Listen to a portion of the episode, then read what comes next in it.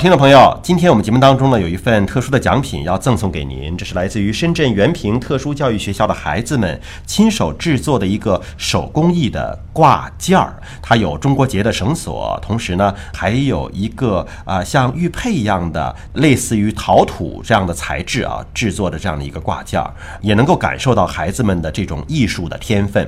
如果您想得到今天这份奖品，可以在我们的节目平台转发并留言，就有机会抽取。今天的这一份特殊的爱心礼物了。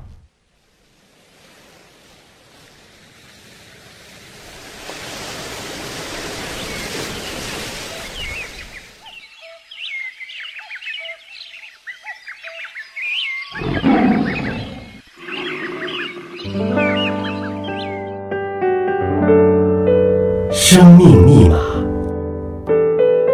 你的第一本基因科普书。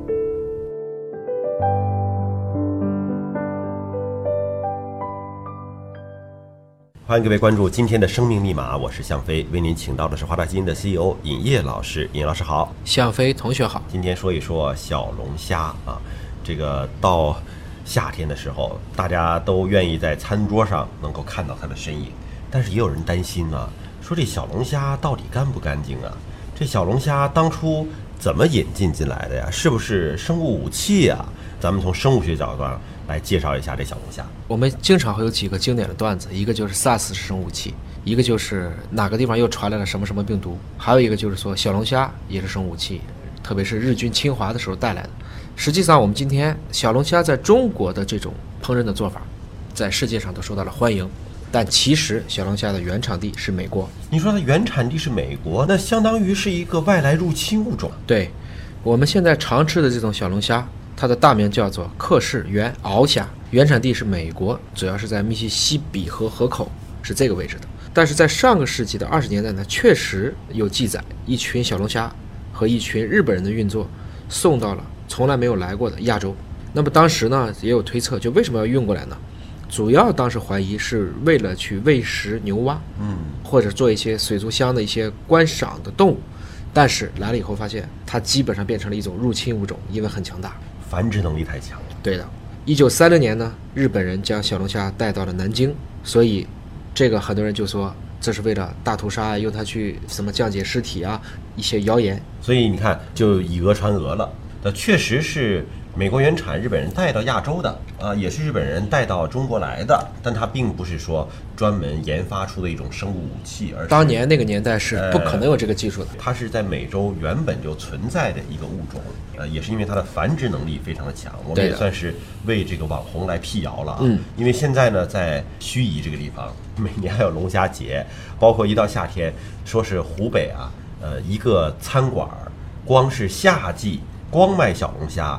能卖出一个多亿去啊！他在现在在中国可以说是餐饮界的绝对的网红。对，二零一六年统计，小龙虾的总的产业超过了云计算，在这个互联网上一度成为笑谈。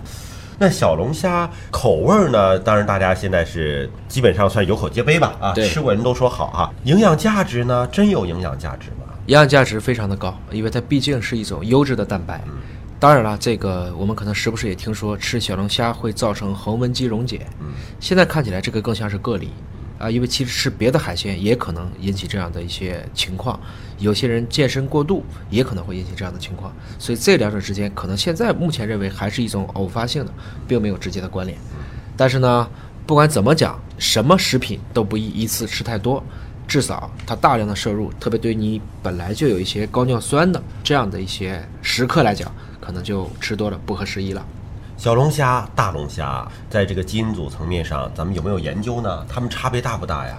其实它只是个头大和小的一个区别。我们说它在基因上应该说还是相对比较近的。小龙虾呢，这个基因组大小大约是四到六个 G 不等，人是三个 G。而我们说的这种澳龙，大约是四点五到五点三个 G。那么在二零一八年呢德国癌症中心曾经对全球的十二只叫美洲龙纹螯虾进行相关的一个基因组测序。发现呢也是三点五 g 的一个基因组但是它的基因个数呢也只有二点一万。